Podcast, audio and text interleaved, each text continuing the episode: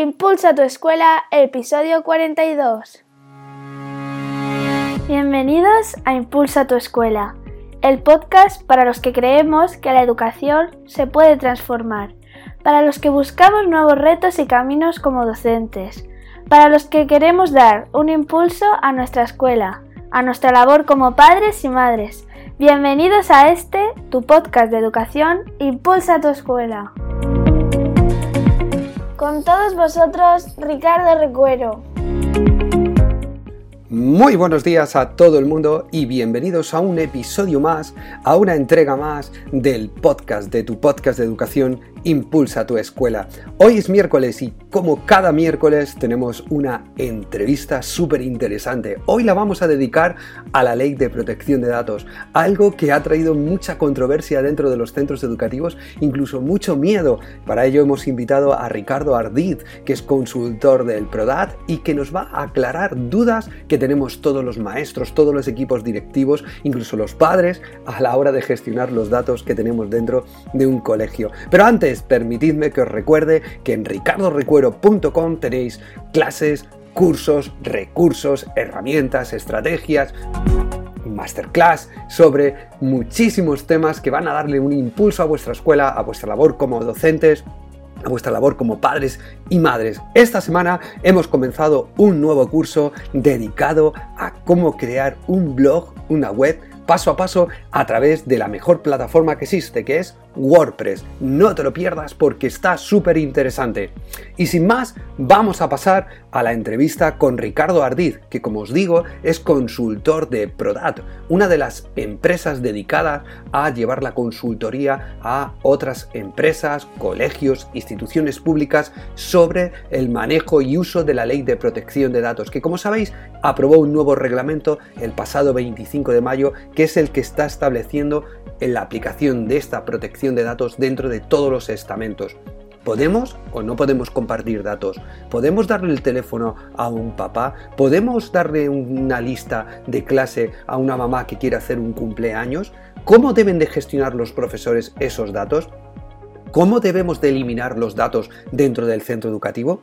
Todas estas preguntas y muchos más nos va a contestar Ricardo Ardiz en esta entrevista que espero que os guste. Hoy vamos a hablar de protección de datos. Hoy vamos a hablar de una de las cosas que más inquieta a los equipos directivos de los colegios y a los maestros, que es la nueva ley de protección de datos.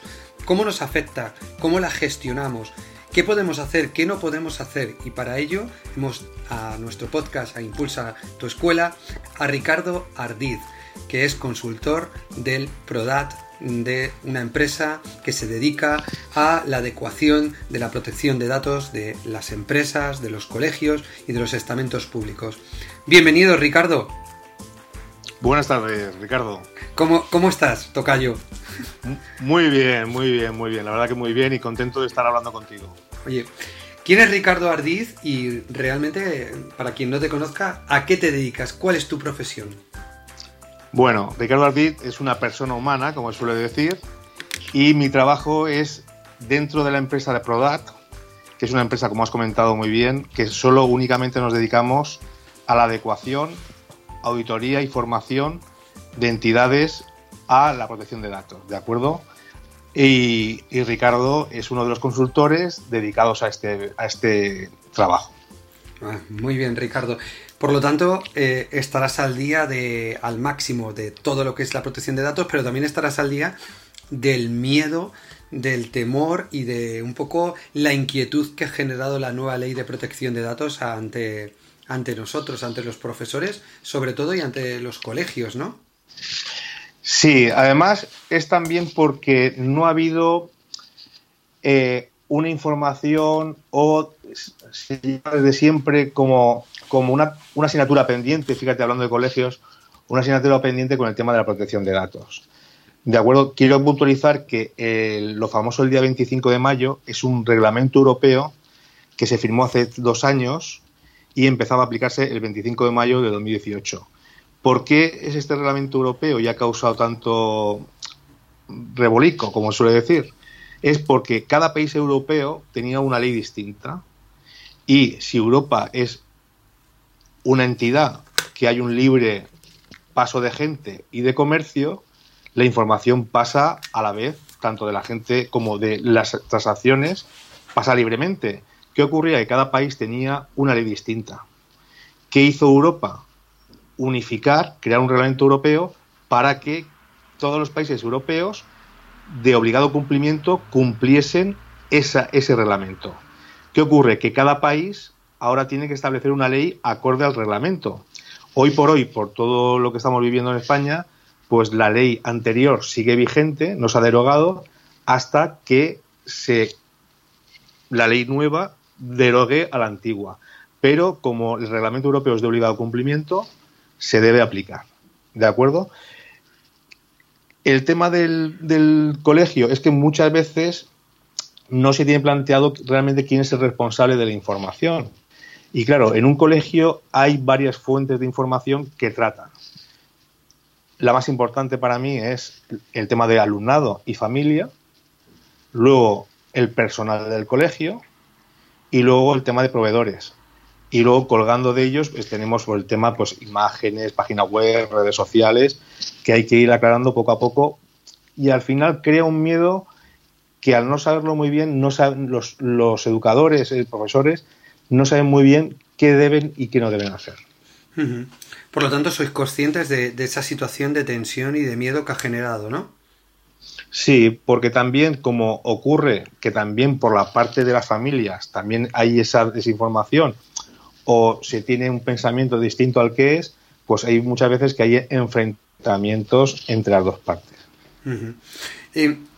Mm, ¿No te asombra un poco, por ejemplo, yo que vengo o que, estoy en un colegio público, ¿no te asombra un poco que, por ejemplo, eh, grandes estamentos como una Consellería de Educación mm, no tome a sus equipos directivos y los eh, forme en este aspecto, sino que ha dejado un poco que los equipos directivos generen sus propios eh, medios para, para formarse o para crear esos documentos incluso algunos equipos directivos no, han hecho nada, es decir, se han quedado parados porque realmente no saben qué hacer. Bueno, yo creo, y, como no sé muy bien cómo funciona ni la consellería ni, equipos directivos, te voy a dar una idea que puedo tener yo, por encima, ¿eh? me puedo equivocar. El estamento público que está en, un, en el escalón máximo, pues hay veces que tiene tantas complicaciones y tantos puntos, porque en un colegio no solamente está el tema de protección de datos, hay muchos más temas pues que para ellos pueden ser más importantes y le ha dado más formación para esos puntos. ¿De acuerdo? Y luego los equipos directivos, como realmente muchas veces se entiende que el colegio pertenece a la consellería, que no saben muy bien que los datos, al ser un colegio público, pues que los datos está todo conforme, pues hay cosas pues, que pueden quedar pequeños flecos o grandes flecos muchas veces, que es importante que los equipos directivos lo sepan para seguir formando a todos en la cascada de profesores que cuelgan de ellos, tanto de jefe de estudios, profesores, personal del, personal del PAS, o sea, cualquier tipo de persona que esté dentro de un colegio tiene que tener unas normas de seguridad y saber qué hay que hacer o no hay que hacer con la información. Eh, claro, eh, el problema es que si hay desinformación, si tenemos esta situación en la que no tenemos tanta, eh, tanta formación ni tanto conocimiento, es muy probable que podamos meter la pata, ¿verdad? Pues sí, muchas veces puede ocurrir dos cosas. Una, que se peque por exceso o se peque por, por, no, por no exceso, es decir, por querer, por tener miedo y no dar ninguna información cuando posiblemente se pueda dar o se pueda hacer, se pueda dar la información de una forma u de otra. ¿Todos los colegios tienen que adaptarse a la nueva ley, a la nueva ley del 25 de mayo? Todos, tanto a la ley nueva, al nuevo reglamento, como anteriormente. Es decir, era un, es una labor que todos tenían que estar adecuados. Lo que se ha hecho ahora con el nuevo reglamento es adaptar los nuevos funcionamientos y requisitos a lo que había antes. Por lo tanto, Ricardo, si yo, por ejemplo, como centro educativo, eh, tengo unos documentos que los pasé hace cinco años y que no preguntaban nada de la protección de datos como los, como los que, por ejemplo, hemos hecho para, mi centro ahora en colaboración con el PRODAT, eh, lógicamente, esos centros tienen que actualizar la información. Claro, porque una cosa es el documento oficial que se rellena cuando se matricula un niño en un colegio público, es decir, hay un formulario de la Consellería en el cual ya hay una leyenda, una cláusula informativa.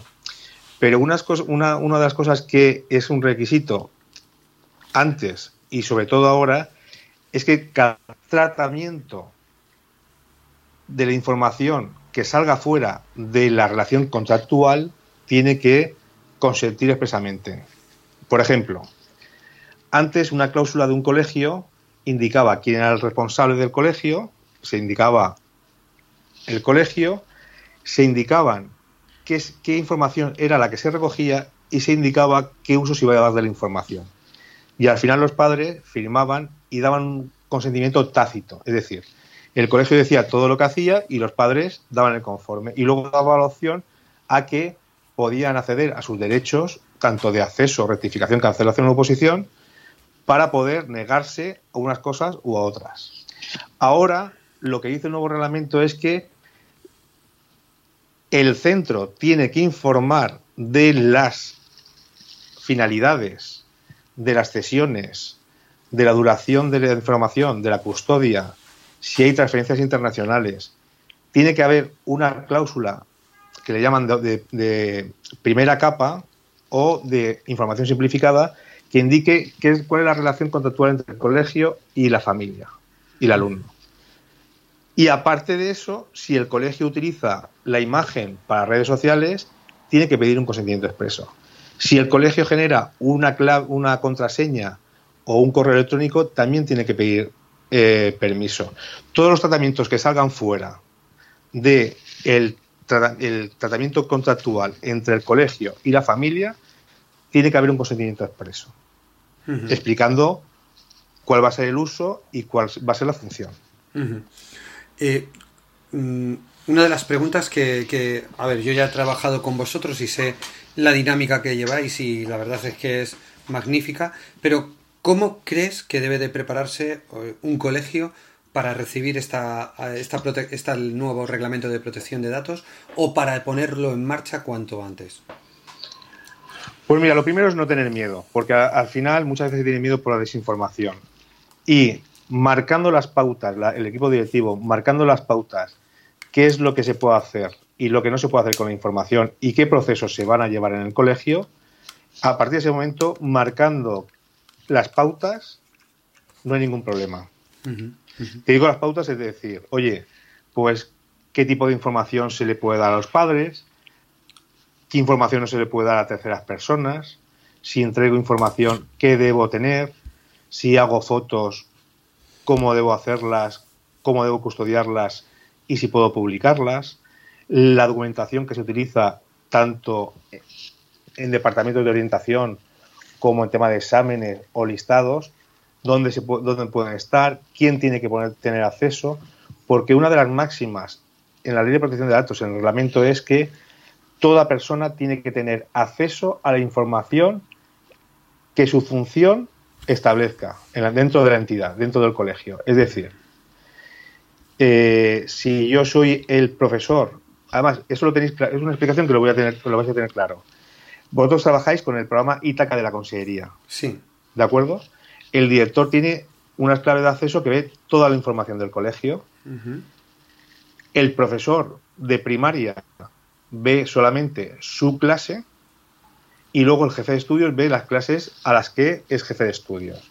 Si vamos a secundaria, el profesor verá toda la información de los alumnos de su, de su clase de tutoría y los alumnos de sus clases. Con lo cual, el profesor no puede ver los alumnos de otro profesor. ¿Esto qué hace? Que cada uno tenga acceso a la información necesaria. Secretaría tendrá una clave de acceso que verá la información necesaria y cada parte y cada usuario del colegio verá la información que pertenece a su trabajo. Con lo cual no hay accesos indebidos. Informáticamente sería a través de claves o de accesos y documentalmente a través de cerraduras y despachos que tengan accesos solamente las personas implicadas en cada uno de ellos.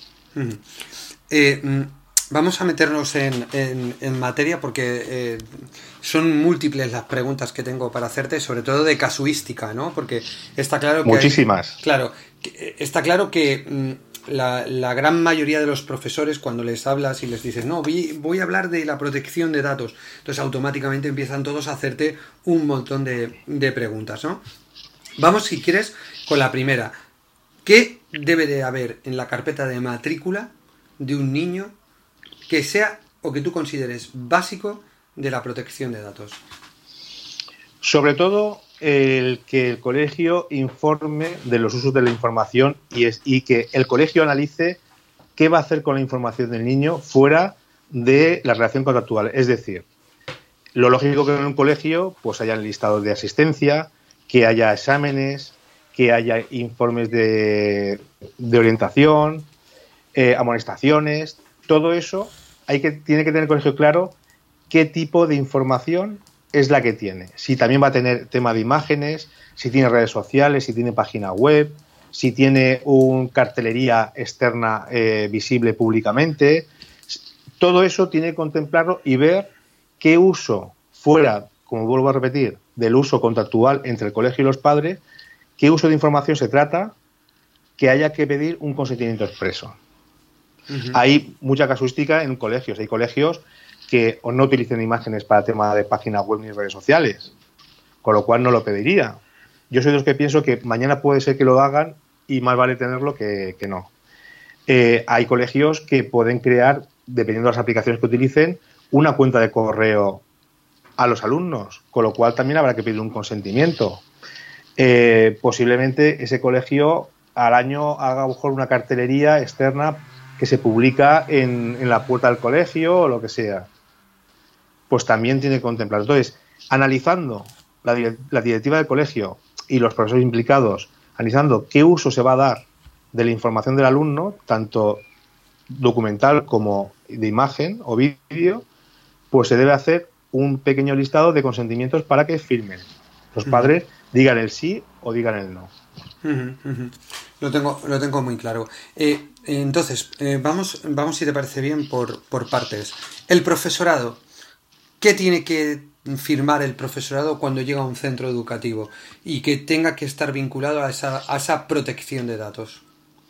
Bueno, el profesorado ya firma con la consejería un tema de, documentación como de sección de delitos sexuales, eh, pero es importante también que firmen una confidencialidad de la información que van a utilizar.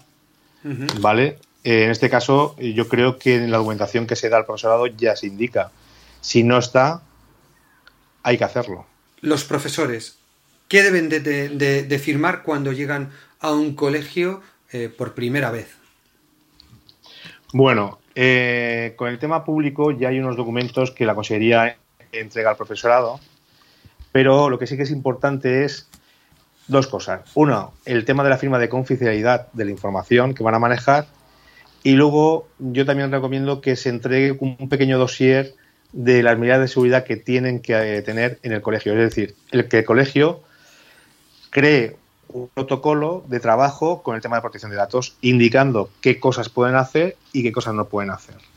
Porque claro, llegar a un alcance de todo el profesorado, dependiendo el tipo de cosas que sea y el número de alumnos que sean y el profesorado, pues la verdad que hacer una reunión, pues a lo mejor todos no asisten, eh, o es un día un poco complicado y hay gente pues, que se queda con la mitad de lo que se ha dicho, o hay 20.000 eh, causas. Entonces, siempre que haya un protocolo de, trabajo indicando las normas de seguridad, tanto de soportes documentales como informáticos, pues es aconsejable. Eh, sí, es como una especie de, contrato en, el que ellos se responsabilizan de que van a gestionar bien los datos de sus alumnos, ¿no? Sí, se marcan las pautas de qué hacer.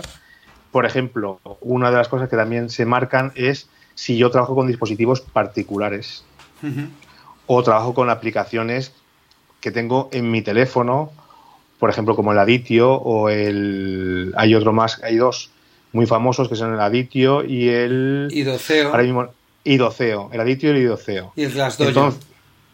También. Entonces, también explicar pues qué se puede hacer con esa, si se puede utilizar y cómo se puede utilizar, porque hay veces que esas aplicaciones como otras dan opción a que la copia de seguridad se haga en nubes que no son muy, muy seguras.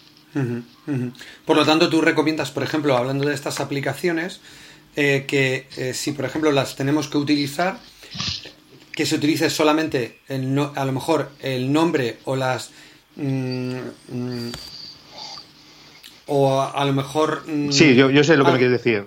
Sí simplemente o el nombre o las iniciales del nombre. Que no haya una sí mira. Sí mira una de las cosas que eh, en el nuevo reglamento promueve es anonimizar los datos. Es decir a lo que vamos es que los datos no estén tan visibles y también sirve de forma que si yo, un profesor, me voy a corregir, yo, profesor, me llevo 100 exámenes a mi casa para corregir, pues evitar que esté el nombre y darle un código al alumno. Con lo cual, de esa forma, tú tienes en un apartado oculto la relación de alumnos y o por las claves que se puedan utilizar o la forma de, configurar las claves, pues saber qué tipo de alumnos es cada uno de ellos y mm, así anonimizas la información del alumno. Porque ¿qué aparecería? Pues unos datos, pero al no aparecer el nombre ya no hay un, no hay un peligro agravante. ¿De acuerdo? Con lo cual ahí tú recomiendas que vayamos a iniciales o a un código y por supuesto que no haya fotos. Efectivamente, que no haya fotos. Y si, bueno, el tema de las fotos para uso dentro de un colegio, vamos a ver, eh, puede pasar desde las etapas de infantil hasta bachillerato, que eh, se puedan poner las fotos, por ejemplo, los percheros de los niños. ¿Por qué? Porque ellos mismos están dentro de la ubicación del colegio, están en una zona controlada y es para que los niños aprendan a que colgar su mochila o su abrigo y demás. En el, tema, en el tema del profesorado también porque el uso de la foto dentro del principio de curso de los listados te da a conocer quién es cada alumno, porque al final tendrías el nombre del alumno y no le pones cara. Con lo cual, ese uso sería conforme siempre que se tengan unas medidas de seguridad, es decir, que ese listado no lo tengas tú por, por la calle o se te pierda, sino que tú lo tengas bien custodiado y de esa forma tú identificar a tus alumnos de tu tutoría o a tus alumnos de primero de bachillerato o de segundo o de la ESO. ¿De acuerdo? Eso sería un uso de la imagen conforme al, al servicio que da el colegio. ¿vale? Porque si yo tengo que identificar a un alumno, pues tendré que ponerme cara. Claro, el otro día, por ejemplo, me, mm, eh, escuchaba que un colegio de, de, la zona de Valencia había sido denunciado eh, porque eh, estaba puesta la foto de un crío en el, en el perchero y el padre habría marcado clarísimamente que, que no al uso de cualquier tipo de imagen. Claro, si te dicen que no quiere ningún tipo de imagen por cualquier tipo de gestión, hay que hacerle caso a los padres, ¿de acuerdo? Pueden haber también casos de que el padre diga una cosa y la madre diga otra. Entonces ahí ya es cuestión de la dirección del colegio de llegar a un consenso y analizar el uso para qué es y por qué es. ¿De acuerdo? ¿Vale? Porque hay muchas veces que por desinformación de los padres también se, se niegan a todo. Cuando le explicas bien que es para la orla o que es para algún tipo de documentación, pues te dicen, bueno, para eso sí, pero para el resto no. Por eso siempre hay que detallar los tratamientos que estén bien especificados. Sí, por ejemplo, eh, mi colegio utiliza las redes sociales, utiliza la página web, utiliza aplicaciones. Eh, tiene que estar todo muy detallado, ¿no? ¿Dónde va a estar? Detallado. Y dónde se supone que va a estar alojado esos datos o esas imágenes, ¿no? Claro, porque yo siempre digo que hay que. El tratamiento se puede generalizar, por ejemplo, eh, imagen. ¿Quiere usted que se consiente que su hijo o su hija, la imagen aparezca en redes sociales, en cartelería, en horas? Entonces, si unificas todo en uno, pues con que el padre no quiera que esté en redes sociales, con que te ponga que no, ya te pone no, a todo. Entonces, yo suelo aconsejar que siempre se especifique el tratamiento lo más se analice y hayan conceptos, por ejemplo, el tema de orlas, o tema de cartelería, o tema de eh, tablones, pues que los niños puedan aparecer, porque esa imagen no sale fuera del colegio, pero luego analizar también, por ejemplo, el uso de la imagen que se da mucho en los colegios al final de curso, el compartir las imágenes de todos los niños de una clase. Entonces, ese tratamiento también hay que pedir consentimiento, porque tú, el colegio, lo que está entregando es, a mí, a mi hijo, me estás entregando las fotos de mi hijo, pero me estás entregando las fotos de mi hijo y del resto de alumnos de clase o del patio del colegio. Con lo cual, hay que analizar qué uso de información y qué uso de imágenes para poder detallarlo bien, para que luego, si generalizas y dice el padre que no, realmente te niega el uso a cualquier información de la imagen, el uso de la imagen. Eh, y aquí yo te hago una pregunta, Ricardo, eh, porque mm, se van a dar casos y estoy seguro que, en un montón de colegios se van a dar este caso. Si un padre te marca que no al recuerdo de imágenes, por ejemplo, las fotos en la orla, ¿cómo hacemos esa orla? ¿Con el niño, sin el niño? Si... Pues una, una, una silueta de un niño que se tenga, que se tenga, se tenga, ya tenga hecha una silueta de una cara de un niño y se pone, y se pone ahí. entre blanco y negro y ya está. Y se pone su nombre. Y se pone su nombre.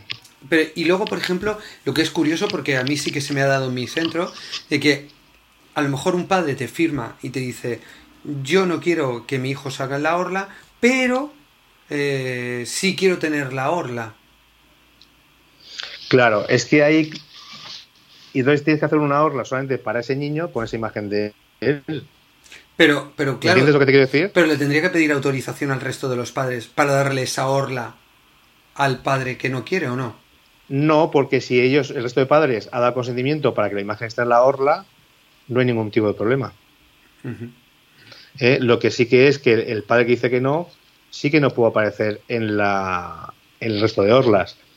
Yo creo que es un caso que se da de mucho en mucho, que puede ocurrir, pero yo creo que también hablando con el padre, pues también se puede eh, litigar un poco y, suavizar el, que, el que el niño aparezca en la orla, porque al final quien va a tener la orla va a ser sus amigos y, el niño, y con el tiempo querrá tener la orla con su foto. ¿De acuerdo? Pueden haber casos especiales que por temas de, de alejamiento o lo que sea, pues la imagen del niño tiene que estar custodiada, pero eso ya el colegio lo sabe y ya sabe cómo tratar esos temas. Claro. Uno de los temas que más surgen en los claustros cuando hablas de este tema es, por ejemplo, el aula en el que tú tienes uno, dos niños que te han firmado el no a las fotos que luego el colegio publica en la web o que publica en Facebook o que publica en las redes sociales. La duda es, eh, y así me lo transmiten los maestros, eh, ¿ese niño eh, tiene que estar en la foto? ¿Lo tengo que pixelar o puedo mm, evitar que salga en la foto? Bueno, yo siempre pienso que apartar a un niño de una foto con el grupo de amigos, pues el niño no lo va a también depende de la edad que tenga el niño, pues no lo va a entender y se va a sentir un poco apartado, ¿no? Porque si tú pones a 25 niños y apartas a dos en un lado y le haces las fotos al resto de compañeros, pues el niño se puede sentir un poco aparte, ¿no?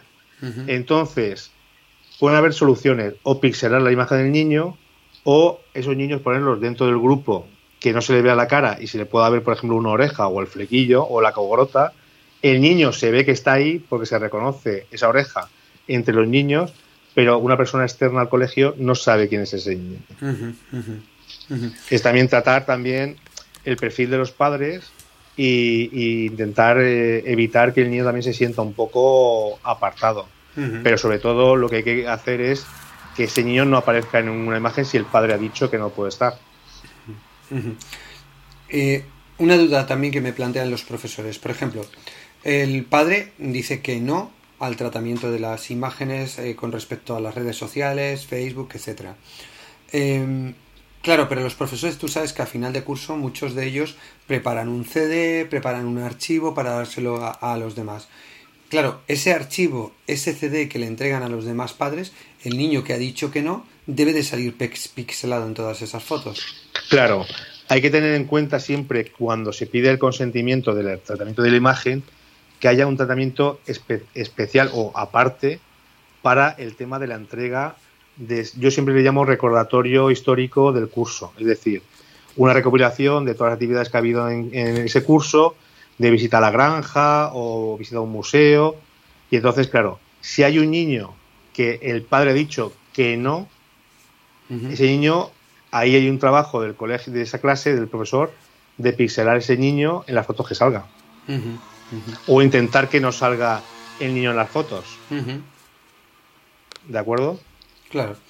Eh, de datos. Eh, si yo, como director de un centro, llega al AMPA y me dice, estamos organizando eh, las actividades extraescolares de este año, necesito que me pases los listados de los niños para llevar a cabo esos, esas actividades extraescolares? Pues esa cesión, si se ha estipulado y si se ha colocado dentro de los consentimientos expresos y el padre ha dicho que sí, se le puede dar. Si no está reflejado, no. También voy a hacer una puntualización. Un AMPA eh, ocurre que eh, la Junta de APA, o de AMPA en este caso, eh, piensa que por estar dentro del colegio es como si fuera el colegio. Pero un AMPA es una entidad jurídica independiente y que tiene unas responsabilidades. Una de ellas es tener la protección de datos conforme a ley o conforme al reglamento. ¿De acuerdo? Y entonces, aunque el AMPA esté dentro del colegio, el, el trasvase de información de cesión tiene que estar estipulado y consentido. Lo lógico sería es que también depende del AMPA de cada colegio. Hay AMPAs muy pequeñitos pues que no tiene una labor de recogida de datos y el colegio le piden al colegio que le dé los datos. Con lo cual el colegio tiene que tener en su clausulado y en sus consentimientos que el consentimiento de que ceder la información al AMPA. ¿De acuerdo? Pero si es un AMPA que es un AMPA importante, no importante por categoría, sino por número de alumnos o porque hay una junta en la cual se gestiona bien y llevan un control eh, fantástico, pues entonces lo recomendable sería que el AMPA hiciese un formulario de recogida de datos adaptado al reglamento, porque, te vuelvo a repetir, el AMPA, aunque esté dentro del colegio, es un ente independiente, con un CIF y unas responsabilidades jurídicas. Por lo tanto, es recomendable que ellos hagan también su documentación adaptada al nuevo reglamento. Claro. Porque luego cada, luego cada es un mundo, es decir, hay APAs pues que tienen un seguro que contratan los padres o hacen venta de cualquier cosa o eh, el pago de la cuota, eh, actividades. Eh, es posible que muchos AMPAs sean los que contraten las actividades escolares, con lo cual ellos van a tener una entidad que se llama la empresa de extraescolares que tengan un tratamiento de datos. Es decir, hay que diferenciar lo que es una cesión de un tratamiento. Una cesión es si el colegio le da los datos de los padres al AMPA y un tratamiento es si el AMPA va, tiene que hacer una actividad, sea actividades escolares o va a hacer un día un evento y hace falta eh, eh, contratar monitores, pues, ¿qué ocurre? Que como ellos no tienen el suficiente eh, equipo para hacerlo, tienen que contratar una empresa externa esa, empresa externa va a tratar los datos de las familias para una función, pero nunca se, se lo van a quedar los datos y se debe estipular un contrato entre ambas partes indicando ese encargado de tratamiento qué función va a hacer y qué responsabilidades tiene. Y, tiene que tener su confidencialidad y ellos saben que esa información que ellos manejan, tanto de escolares o de cualquier otra actividad, no pueden utilizarlo para ellos quedarse luego para enviar información comercial o quedarse en su base de datos para luego hacer otras cosas. ¿De acuerdo? Entonces, la cesión es para dar la información y que tengan un consentimiento expreso y el encargado de tratamiento no hace falta un consentimiento expreso porque es una función que hace una entidad y no tiene medios. Por ejemplo, un colegio, cuando hay un evento, una, un 50 aniversario, 20 aniversario, pues dice, oye, pues este año podemos contratar un fotógrafo profesional para que haga fotos chulas y tenerlas como recuerdo. Claro, tú contratas un fotógrafo. ¿Por qué? Porque dentro del equipo directivo o del profesorado no hay una persona que se vaya a dedicar a hacer las fotos. Entonces tienes que contratar una persona externa, una empresa, un autónomo, que te haga las fotos. Entonces esa persona sería encargada de tratamiento porque las fotos que haga, si, este, si, las tiene que dar al colegio y no se puede quedar ninguna foto, ni puedo hacer ningún uso con la información. ¿Por qué? porque se ha contratado para hacer una función que el colegio no puede hacer y hace falta un tercero. Eh, situaciones que también se nos dan muy a menudo. Eh, sobre todo en infantil, en primaria, esto es muy típico, que es cuando eh, es el cumpleaños de uno de los niños y llegan las mamás y quieren hacer una invitación personal a cada niño. Entonces llegan a la maestra, por favor, ¿me puedes dar los nombres de los niños o por favor me puedes facilitar el listado con los teléfonos de todas las mamás para hacer la invitación. Eso no, no se puede hacer. Eso no se puede hacer, porque es entregar la información, los datos personales, a un tercero sin permiso. Es decir, yo no puedo dar como profesor, puedo dar el listado de los emails o, o los teléfonos de los papás, porque la información es del colegio y es responsabilidad del colegio. Si hay un profesor que da esa información a un papá, está cometiendo una brecha de seguridad y está cometiendo un acto ilegal que es dar a un tercero, sin permiso, información del resto de los padres. Por ejemplo, puede ocurrir que un profesor de primaria o de infantil cree, cree un WhatsApp del profesor con los padres. Pero si yo no he dado permiso para poder hacer eso, piensa que cuando me meten a mí en un grupo, aparece mi teléfono. Y yo no he dado consentimiento para que publiquen mi teléfono en un WhatsApp de 50 o 60 personas. ¿De acuerdo? Con lo cual hay que tener cuidado. Yo siempre digo que en los colegios hay varias brechas de seguridad que no se hacen de mala fe, yo siempre les digo que se hacen de buena fe porque se piensa, pues oye, que eso es para los padres, ¿qué tal? Entonces, puede haber un padre que no quieran que le den el teléfono al resto de padres, por lo que sea, por su trabajo, por situaciones, o puede ocurrir, como ha habido algunas veces, que un matrimonio que tiene orden de alejamiento, el marido de la mujer o viceversa, pues resulta que han metido a los dos en el mismo WhatsApp y el teléfono de la madre o del padre, que no debía saberlo la pareja, lo ha, lo ha, lo ha tenido.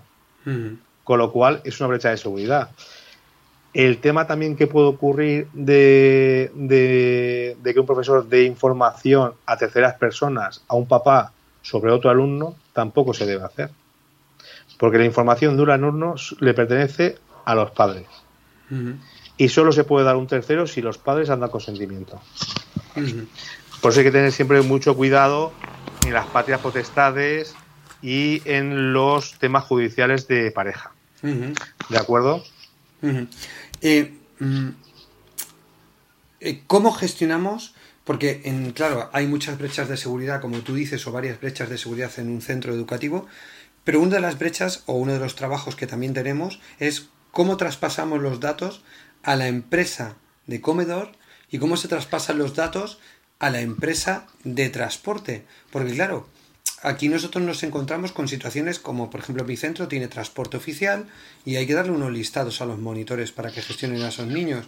Luego tenemos una empresa de comedor que tiene que gestionar a esos niños dentro del aula y que tienen que tener los datos de los niños. ¿Cómo se hace esa gestión? Pues de la forma, vamos a ver, en estos casos del tema del transporte como el tema de comedor, sería un encargado de tratamiento. Es decir, para que como el, colegio no tiene cocineros propios ni tiene personal propio de cocina, tiene que contratar una empresa externa que haga esa función. Con lo cual, para dar, el colegio, para dar servicio de comedor, tiene que contratar a una tercera empresa, sería un encargado de tratamiento. ¿Cómo se daría la información? Pues de la forma más segura, es decir, hay que establecer qué información es la que le hace falta y dar solamente la, información necesaria para la función. Es decir, en el comedor, pues sería el nombre del niño, el curso, si tiene algún problema alimenticio, alguna alergia, alguna intolerancia, para que el personal del comedor lo sepa. Ese listado tiene que estar en un sitio oculto, no puede estar visible de todo el mundo porque es información confidencial del nivel sensible de salud. ¿De acuerdo? Y la empresa de comedor tiene que tener su protección de datos y tener sus medidas de seguridad para que esa información solo tenga acceso a las personas responsables de esa empresa. Y entre la empresa y el colegio, firmar un contrato de tratamiento de datos, de cargo de tratamiento, para cada parte sepa las obligaciones que tiene. Y ahora con el nuevo reglamento hay más obligaciones. Claro. Eh, una de las dudas que ha surgido, por ejemplo, uno de los debates que ha surgido en mi centro, eh, en una reunión que hemos tenido sobre la protección de datos, era, por ejemplo, tú sabes que las profesoras de infantil, sobre todo, tienen colgados dentro de las clases los listados, los niños que van a autobús, los niños que van a comedor, eh, tienen colgados muchas cosas porque lo necesitan para el día a día. Cuando tú haces una reunión de padres o cuando haces una en tutoría, esos datos están ahí. Pero normalmente suelen estar en rincones o en zonas en las cuales el profesor es el que llega y, eh, eh, y no lo ve nadie más. Si hay una tutoría, lo normal es ponerse la tutoría en una zona que visiblemente no esté, que yo esté hablando con la profesora y pueda estar viendo los listados. ¿De acuerdo? Son precauciones porque porque tú al final, para una seguridad, vamos a ver, tiene también que prevalecer la seguridad del alumno y de la alumna. Entonces, si tú tienes un listado en una zona al lado del profesor, donde están los niños de, comedor o de actividad extraescolar al mediodía o de autobús, de transporte, es un, es un, listado que por seguridad para que ella, porque de memoria no se lo va a saber. Somos infalibles en algunas cosas, en otras no. Es decir, yo me puedo aprender de 25 niños eh, quién va a autobús, quién va a una actividad extraescolar, quién no. Pero eso ya llega cuando llevas 5, 6 o 7, 8, 8 meses dando clase. Pero es que puede haber un niño que en un mes va al comedor y otro mes no va. Con lo cual, tú tienes que tener un listado para poder corroborar que cuando venga el monitor del autobús le des a los 4 o 5 niños que van a subir. Igual el comedor, para que no se pierda ninguno. Ahí prevalece la seguridad. ¿Cuál es lo que es recomendable? Es que si por seguridad de los niños, tienen que tenerlo visible el profesor para estar atentos, ponerlo en una zona en la cual, que si luego tiene tutorías o tiene otro tipo de reuniones, las haga en, la, en el punto contrario para que la gente, los padres cuando vayan, no tengan acceso a la información o puedan estar mirando los listados, porque al final eh, los humanos son muy cotillas y cuando vemos un listado se nos van los ojos para ver qué pone, como cualquier tipo de expedientes encima de una mesa. Claro. Hay una, cosa, hay una cosa también, Ricardo, que también es muy importante. El utilizar el tema del móvil para fotografías. Eso te lo iba a preguntar. ¿De acuerdo? sí, pues nos hemos, nos hemos, como Ricardo, nos hemos leído el pensamiento. Entonces, ¿qué ocurre? Que muchas veces, hoy en día, claro, la tecnología ha avanzado en siete años, como decía la canción, una barbaridad.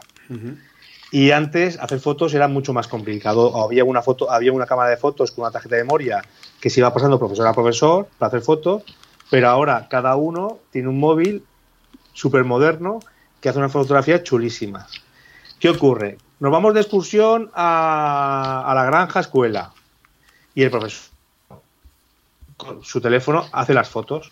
Lo lógico es que esas fotos el profesor no las esté pasando a los padres en un WhatsApp de padres o, publicándolos en el Facebook suyo propio. Es decir, el uso de las imágenes solo lo puede hacer el colegio. Y publicarlos en grupos de WhatsApp de padres de un teléfono particular, lo que está haciendo es hacer público una información que es privativa del colegio. También dar unas pequeñas normas de seguridad que si yo hago fotografías, cuando llego al colegio, que hay una persona responsable de recopilar todas esas fotos, descargar del teléfono y borrarlas. ¿Me puedo quedar alguna? Claro que me puedo quedar alguna, pero esas fotografías no puedo hacer uso público de ellos. Es un uso privado, doméstico. Como también pasa también que ahí seguramente estarás pensando la segunda pregunta. ¿Qué pasa con los festivales de los niños? Es que eso iba ahora también. Claro. Estás leyendo la memoria. Pero antes, antes de que termines con, el tema de los móviles y los profesores, em, Mm, has dicho que los profesores lo tienen que borrar. Pero otra duda que ha surgido así en debates en, el colegio es, eh, los profesores sabes que, sobre todo en primaria, en infantil, nos morimos por nuestras clases, nos encantan nuestras clases. Sí, sí, sí, y muchas veces llega Navidad, nos hacemos una foto con todo el grupo y nos la ponemos de foto de perfil de nuestro WhatsApp. Eso está, eso no puede ser, ¿verdad? Eso no puede ser, eso no puede ser, porque tú piensas que la foto de WhatsApp la ven todos tus contactos. ¿De acuerdo? Con lo cual tú estás haciendo público una información. Pensar que el WhatsApp, aunque esté en el teléfono, es un medio de comunicación, no comunicación, sino es un método de mensajería rápida que se ve la información de los perfiles y entonces ahí tú estás haciendo público eh, qué alumnos tienes tú, es identificable, es decir, si tú sabes que esta persona o amigo o conocido es profesora en tal colegio de infantil, sabes que esos niños que están alrededor están en ese colegio y en su clase. Porque una de las cosas importantes es no tener identificados a los niños. Hablamos de los niños porque estamos hablando de un colegio, ¿no? Pero es muy importante y muchas normas que da el tema de la policía y que y la medida de su es que los niños eh, mm, las fotos que publiquemos no dejen identificar mucho ni dónde están ni qué colegio están, porque si tú publicas fotos de tus hijos en el Facebook y tienen el, eh, y tienen están al lado del colegio o está al lado de la matrícula de tu coche o en tu casa o como suele pasar en verano, pues que están en, situaciones de playa o piscina, pues también tenemos que también valorar que si yo publico eso en el Facebook, en el Twitter o en YouTube, eh, no solamente lo veo yo y mi familia, lo ve mucha gente más. Claro. Tenemos que tener un poco de privacidad en la información. Por eso, en el tema de, festivales, hay que entender que un festival de un colegio es un. El colegio en ese momento abre las puertas. ¿De acuerdo? Porque, claro, también voy a hacer un inciso. También que un padre en horario escolar o cuando van a recoger a un niño dentro del colegio empieza a hacer fotos, también hay que informar a esos padres de que está haciendo fotografías dentro de un ente público, pero que es privado, que aunque sea público, eh, hay unas normas. Y entonces, dentro del colegio, hacer fotos a otros niños o al suyo con más niños, pues mm, no se debe hacer. ¿De acuerdo? ¿Qué ocurre en los días de festivales de Navidad o verano o cualquier otro? Es que el colegio abre las puertas para que los abuelitos, los papás, los tíos, el vecino, vea a los niños. Y entonces, eh, tú no vas a privar a los padres de hacer fotos a tus hijos, porque como lo hagas, posiblemente tengas una horda de gente con antorchas y te queden en el colegio.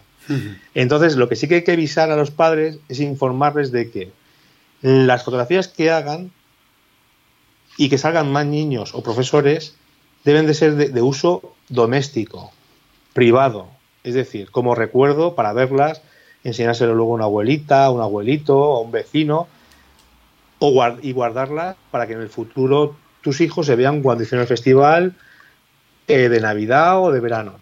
Pero claro, si yo soy un padre, voy al festival de mi hijo y hago una fotografía de la actuación de mi hijo y hay cinco niños más alrededor y yo cojo esa foto y la publico en mi Facebook, en mi Twitter o en cualquier otro sitio, estoy publicando la imagen de mi hijo, bueno, en mi hijo y puedo, pero estoy publicando también a otros niños que no tengo el, consentimiento de los padres, con lo cual estoy cometiendo una ilegalidad. Entonces hay que informar también a los padres, pues a través de un comunicado, a través de plataforma o a través de circular, que en los eventos que el, colegio abre las puertas, pues que las imágenes deben ser, eh, que yo creo que este, esta Navidad este lo pasé yo uno, deben ser eh, de uso doméstico. Sí. ¿De acuerdo? Incluso, por ejemplo, ahora que ha llegado el periodo de adaptación y que le llega a los niños de tres añitos y para los padres ese primer día, esos primeros días de ponerlos en la fila, están todos con el móvil grabando vídeos, es normal. Eh, claro, ahí tú no le puedes proveer a los padres que, ese momento que es mágico no lo hagan, pero sí que puedes poner a lo mejor distintos carteles por el centro con esa información que tú dices, ¿no? Claro, o a través de circular o en la primera reunión de, de padres con el profesor, con el tutor, indicar que eh, dentro del colegio las fotos que hagan eh, son de uso doméstico y que la implicación de otros niños sin consentimiento puede acarrear un problema. Claro, claro. Eh, Ricardo, ¿en tú que conoces inspecciones que se hacen por parte de, los inspectores de, la ley de protección de datos, etcétera, ¿en qué suelen fallar los colegios? ¿O solemos fallar en todo? No, vamos a ver. Eh, pueden haber denuncias de muchos tipos, ¿no? Y, la casuística puede ser variopinta. Sobre todo pueden haber casos de denuncia por mal uso de la información en imágenes, mal uso de información porque se ha dado un informe a una persona, que eso también quería yo mm, recalcarlo, a una persona que no se debe de dar.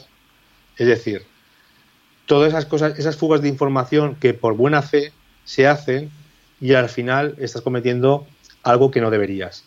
Lo que comentaba del tema de, los informes y documentación, si yo le entrego a un papá, a una mamá, porque me ha solicitado un informe pues de comportamiento para un tema de un psicólogo o cualquier otra cosa, pues el colegio tiene que tener claro que solo le puedo dar información a los padres. Y si es una tercera persona, a una persona autorizada por, por ambos. ¿vale? Siempre que, oye, los dos tengan la pared está, que todo esté, que no haya ninguna sentencia que limite la pared de está a uno o a otro. Entonces, ¿por qué? Porque suele ocurrir el caso que, pues, oye, que pido a través del correo al profesor, oye, que me hace falta un informe, y el abuelito va a ir a recoger al nene y se lleva el informe. El abuelito puede perder la información. Claro, si no hay un recibir firmado, una autorización, si ese documento se pierde o se hace mal uso de él por lo que sea, cuando hay una, cuando hay algo, claro, cuando el padre dice, oiga, no, es que yo le di al padre el informe, claro, y te va a decir la agencia, sí, ¿y usted dónde tiene por firmado que se lo entregó a él? Porque usted me puede decir que se lo ha entregado y él me va a decir que, que a él no le ha entregado nada. Entonces tiene que dar un justificante de qué documento se ha entregado una copia grapada con el recibido del padre, indicando qué información se le ha dado y, para qué.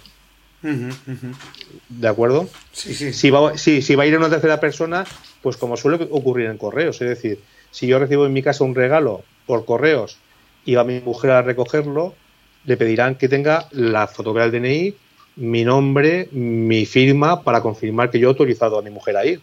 Si mi mujer no va con eso, podrá ser mi mujer, podrá decir en el libro familia que estamos casados, pero si no tengo autorización, no se lo pueden entregar. Eh, Ricardo, una de las dudas que más se, surgen en los centros, antiguamente, bueno, hasta ahora, eh, incluso la Consellería lo sigue diciendo, que cuando salen las becas de comedor, eh, cualquier tipo de beca, publiquemos los listados en los tablones de anuncio. Sin embargo, el nuevo reglamento dice que eso no se puede hacer, ¿no? Vamos a ver, eh, la publicación de... Una cosa es publicar y otra cosa es eh, que los padres puedan acceder a la información. ¿De acuerdo? Yo lo que no puedo es la lista de becas de comedor o de transportes o tenerla en la puerta del colegio porque no solo lo ven los padres implicados, lo ve el resto de ciudadanos que van por la calle paseando y cierran el colegio y se encuentran el listado de las becas en la puerta del colegio. Y entonces me empiezo a mirar yo quién las da las becas, los puntos que tiene o, o lo que sea. El tema está en que se puede poner a disposición de los padres siempre que sean en tablones controlados. Es decir, si tú dentro del colegio, en secretaría, hay, al lado de, secretaría o de portería, hay un tablón de anuncios para poder que los padres puedan ver quién son los becados y también yo siempre recomiendo que arriba pongan un cartel indicando que no se puedan hacer fotos. ¿Por qué? Porque llega el día que salen las listas de, eh, de las plazas de los niños que han sido admitidos al colegio y va una persona y hace la foto y se la manda a todo el mundo. Eh, salen las becas de comedor y ocurre lo mismo. Y al final, esa fotografía de las becas de comedor se mete en un montón de WhatsApp o se publican y al final tiene todo el mundo. Al final, la información tiene que ser una información privada. Y claro, ¿quién irá a verla? Que necesite la información. Ya muchos colegios lo que están haciendo es que los listados lo están eh, colocando, sobre todo en, listados sensibles de tema de becas de comedor y demás dentro de secretaría. Para que la persona que vaya a ver sean las personas que están buscando la información porque están implicados en ella. ¿De acuerdo? Cada, vez lo que está haciendo es que esas cosas que son delicadas, tenerlas más en custodia o más controladas para que no haya un flujo excesivo de gente. Bueno, Ricardo, eh, se me han acabado las preguntas. bueno, pues yo yo voy a comentar un par de cosas más. Venga. Dentro del colegio, tú dime si tenemos el tiempo para no alargarnos mucho. Eh, dentro del colegio hay muchos flujos de información, ¿de acuerdo? Hay muchas personas vinculadas al colegio y ¿qué ocurre? Que hay que marcar bien las directrices, el equipo directivo tiene que estar marcado. Marcado, no marcado así como si fuese la policía, pero marcando un poco las directrices que el colegio va a llevar en el tema de tratamiento de, datos, tanto de imágenes como tema documental. También el tema de los soportes informáticos que los profesores pueden también llevar al colegio. Es decir, tú una sala de profesores puede tener cinco, cinco ordenadores, pero al final es más cómodo llevar tu portátil o tu tablet, porque si están ocupados, oye, tienes que trabajar y tienes que hacer cosas. Entonces también marcar de que si tú te descargas información en un tablet o en un ordenador, el uso de ese ordenador o ese usuario solo se dedique a eso. ¿Por qué? Porque ¿qué puede ocurrir? Que tú utilices un ordenador de tu casa, un portátil, y que también te descargues eh, películas o series. Entonces, ese ordenador, esos programas de, que comparten información, también pueden vulnerar la información que tú tengas del colegio en el ordenador. ¿De acuerdo? Con lo cual, esos dispositivos privados del colegio, pues el colegio tendría que tener un poco de control de quién lo está utilizando y quién lo está utilizando y darle también unas normas, que es lo que hablábamos al principio, de cuando entra el profesor, decir, oye, si utilizas un teléfono, un ordenador, un tablet, tienes de saber pues, que tienes que tener clave de acceso a la información, que la información tiene que estar protegida, que no puedes tenerlo en, ubicaciones que pueden ser sensibles de robo. ¿Por qué? Porque eso ocurriría que serían brechas de seguridad muy importantes. Y ahora, con el nuevo reglamento, las brechas de seguridad eh, tienen que ser comunicadas a la agencia en 72 horas. Para que la agencia valore y se informe de qué ha ocurrido. Y a partir de ese momento, iniciar el proceso de información y de custodia y de, y de todo lo que hay que aplicar. ¿De acuerdo? Sí, sí, O sea, hay muchos puntos que son delicados, pero que al final, yo siempre digo que es como en una casa. Tú marcas las normas de la casa. Entonces tú en el colegio, aunque sea así de duro, pues hay que marcar qué se debe hacer y qué no se debe hacer y dar las directrices. Y marcando todo eso, al final nadie tendrá dudas. Si llega un papá y les pide alguna información que no pueden darle, le van a decir, mira, esto no se puede dar por esto, por esto y por esto. Si tienes algún problema, te vas a, dirección y lo comentas. Y ya que dirección, eh, porque al final muchas veces también es educar a los padres a, que, a decirles lo que se puede y lo que no se puede hacer. Porque los padres, yo soy padre, al final pedimos todo y queremos todo. Pero sí, pero de lo nuestro no. Pero del resto queremos todo. Sí, sí. ¿De acuerdo? es así, es así, Ricardo, es así.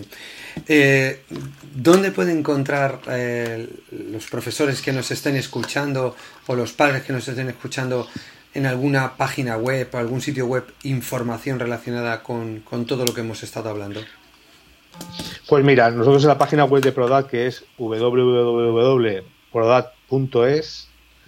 Eh, aparte tenemos un blog en el cual vamos colgando pues consultas, eh, información interesante, eh, todo con el tema del nuevo reglamento. Hemos ido pasando blogs de información que cada consultor hemos ido aportando, dependiendo lo, especializado que estemos en un punto o en otro. hemos ido colaborando en escribir blog informando a quien quiera leerlo, claro, de los temas del nuevo reglamento y casos que pueden ocurrir. También una página que está accesible es la, página de la Agencia de Protección de Datos, que ahí pues hay un canal de ciudadano en la cual si uno quiere denunciar puede denunciar y que la información está pública. Es decir, te explican todo como herramientas para poder ver y te explican todo lo referente a los cambios que han habido y cómo está hoy en día el tema de protección de datos en España. Bueno, Ricardo, ha sido un placer tenerte aquí conmigo y espero que, todas las dudas que a mí me has aclarado, que ya me las habías aclarado en su momento cuando, cuando empezamos a trabajar juntos, eh, se las hayas aclarado a muchos profesores. Y porque es un tema muy delicado y que está asustando mucho. Sí, y que cada, y que cada día pues tienen más, más resonancia y que al final también hay que ver que tanto el profesor como el padre pues también se tiene que poner en la parte contraria. Es decir, ahora una de las cosas del nuevo reglamento es que el tratamiento de los datos en la empresa que va a tratar datos tiene que ponerse un poquito. Antes era yo recojo datos y tengo que poner la medida de seguridad. Ahora hay que ponerse en la piel del usuario que te va a dar los datos y planificar desde la entrega de información o cómo lo va a hacer hasta la custodia final.